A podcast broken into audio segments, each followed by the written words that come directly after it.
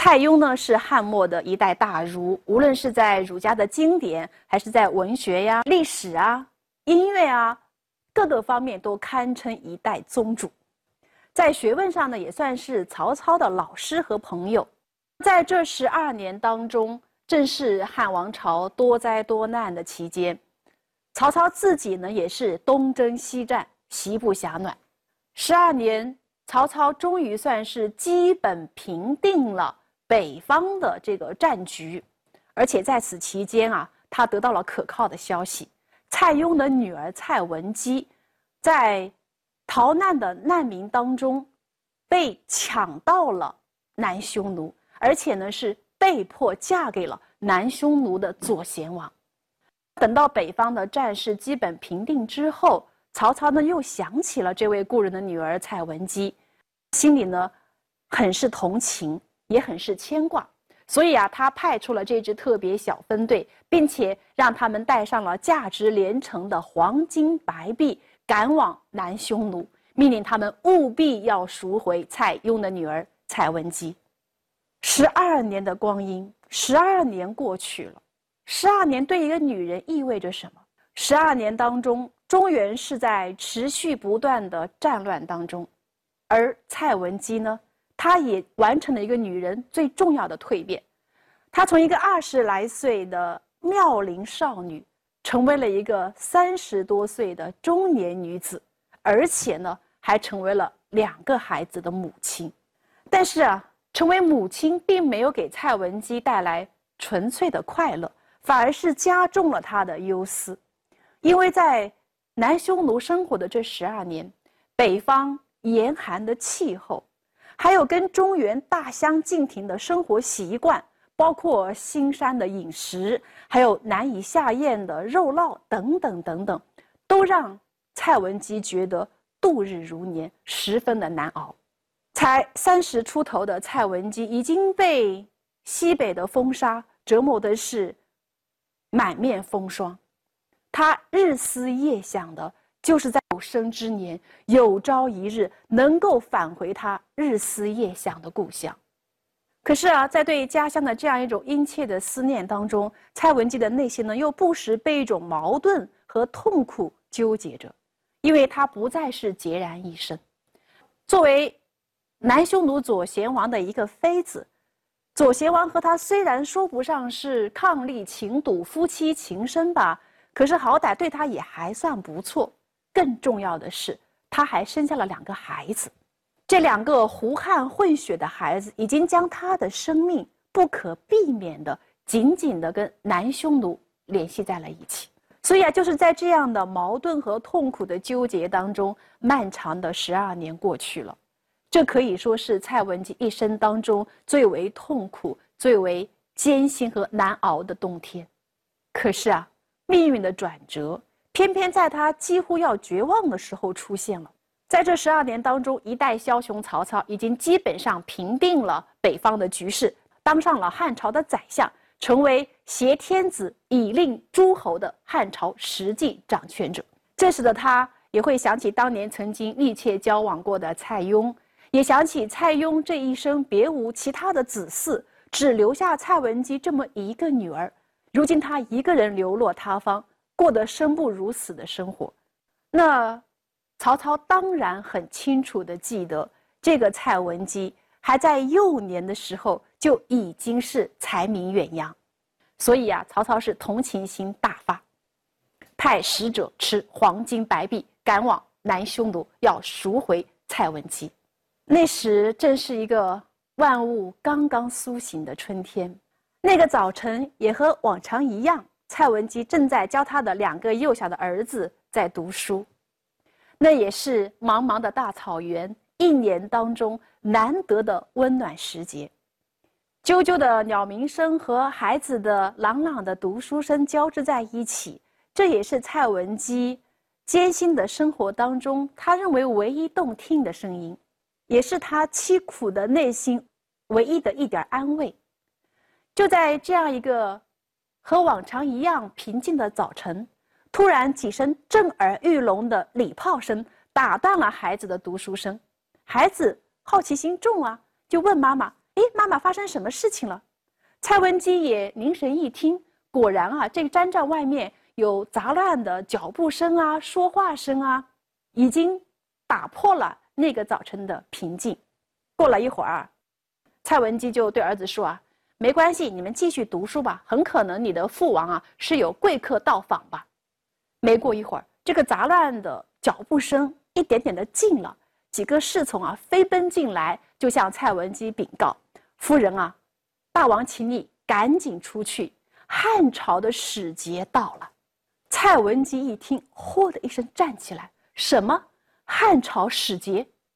他来不及精心的梳妆打扮，立刻往外飞奔而去。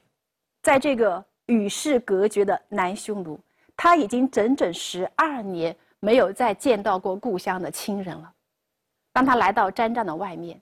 在他眼前飘扬的是汉朝的旗帜，停放着的呢是汉朝装饰风格的车马，而他身前向他彬彬有礼的拱手行礼的呢是身着汉家衣裳的使臣。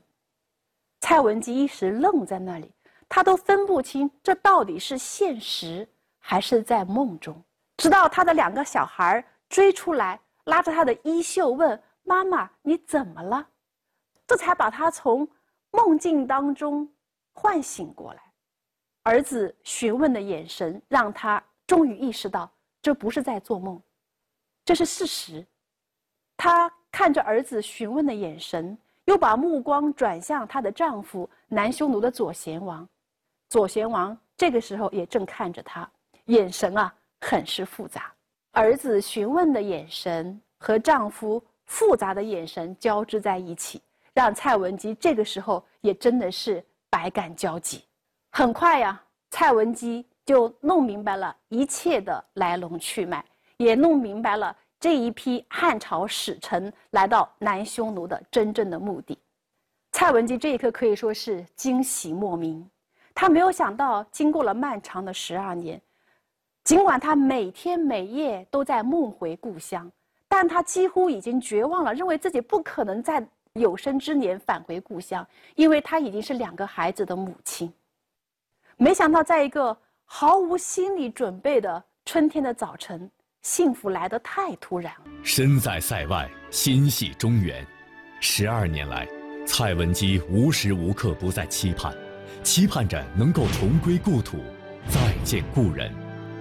然而，就在他对未来几乎不再抱有任何幻想，以为塞外将是自己人生归宿的时候，惊人的消息传来，他无法相信这一切竟然是真的。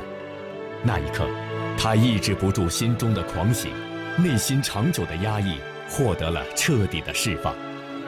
东风应律兮，暖气多；知是汉家天子兮，不阳河。万千的感动与感激，幻化为这美丽的诗句，轰动一时，流传千古。那么，胡家十八拍究竟有着怎样的无穷魅力？一代才女蔡文姬又有着怎样不凡的人生经历呢？这段经历呢，被蔡文姬写在她的自传性的抒情长诗《胡家十八拍》当中，其中的十二拍。就生动地描述了汉家使臣到达南匈奴之后，蔡文姬悲喜交加的心情。我们一起来看一下《胡笳十八拍》的第十二拍：“东风应律兮，暖气多；知是汉家天子兮，不阳河。羌胡蹈舞兮，共讴歌；两国交欢兮，罢兵戈。”呼吁汉室兮称晋诏，为千金兮赎妾身。喜得生还兮逢圣君，皆别稚子兮会无因。时又二拍兮哀乐君，去住两情兮难俱成。胡笳十八拍这整首诗，整体上是一种痛苦。悲凉，甚至是愤懑的一种情绪基调，可是唯有这第十二拍呈现出喜悦欢愉的气氛，呈现出温暖的春天的气息。这十二拍的春天的温暖的气息，正是汉朝使者出使南匈奴给蔡文姬带来的巨大惊喜。东风应律兮，暖气多，只是汉家天子兮不阳和。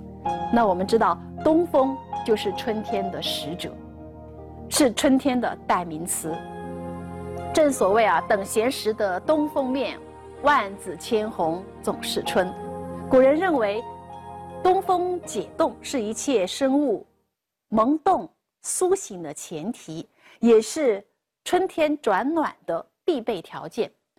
所以呢，蔡文姬才会满怀喜悦地唱出“东风送暖”的这样一种情绪。东风应律兮，暖气多。温柔的东风取代了凛冽的北风，给寒冷当中煎熬的蔡文姬带来了巨大的喜悦。那么是谁将这和暖的东风吹送到北方的穷荒绝域当中的呢？只是汉家天子兮不阳和，原来是汉家天子在播撒阳和之气。阳和之气呢，是指的春天的温暖之气。当然，这里是用来比喻汉朝天子的恩泽。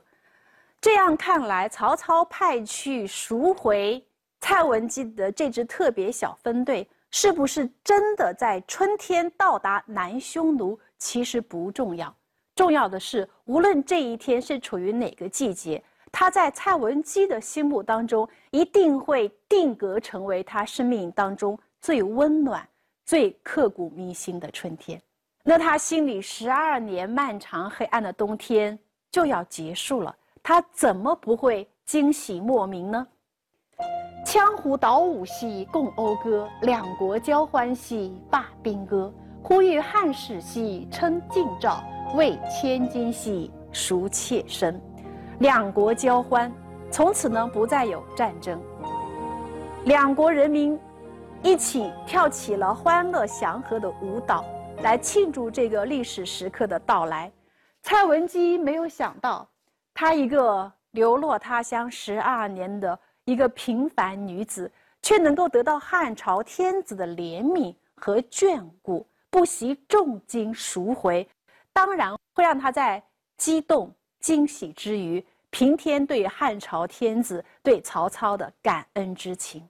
不过呢，所谓平凡女子，很可能是蔡文姬对自身价值一个谦虚的定位。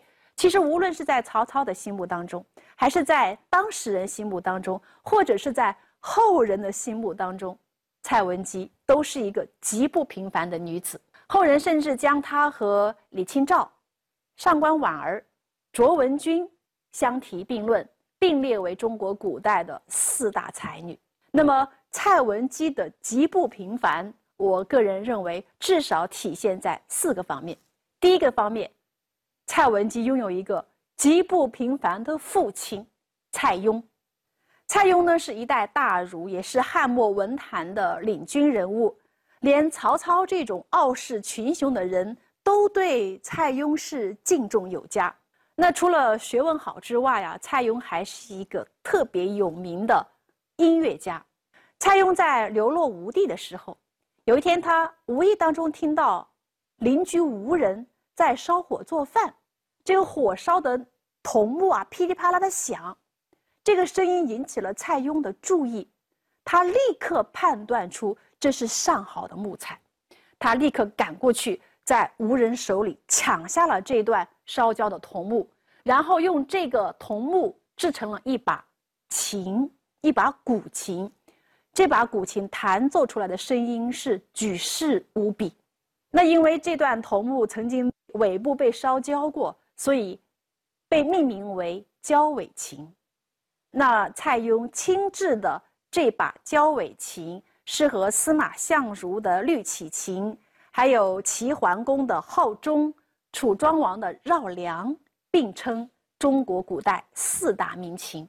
除了有一个极不平凡的父亲，蔡文姬还拥有和别人不一样的极不平凡的经历。以蔡邕在汉代末年的地位，那出生于书香门第的蔡文姬，本来应该是拥有一个琴棋书画的美好的人生环境。可是啊，造化弄人，成年之后，蔡文姬先是嫁给了一个叫魏仲道的人，可是结婚没有多久，丈夫就去世了。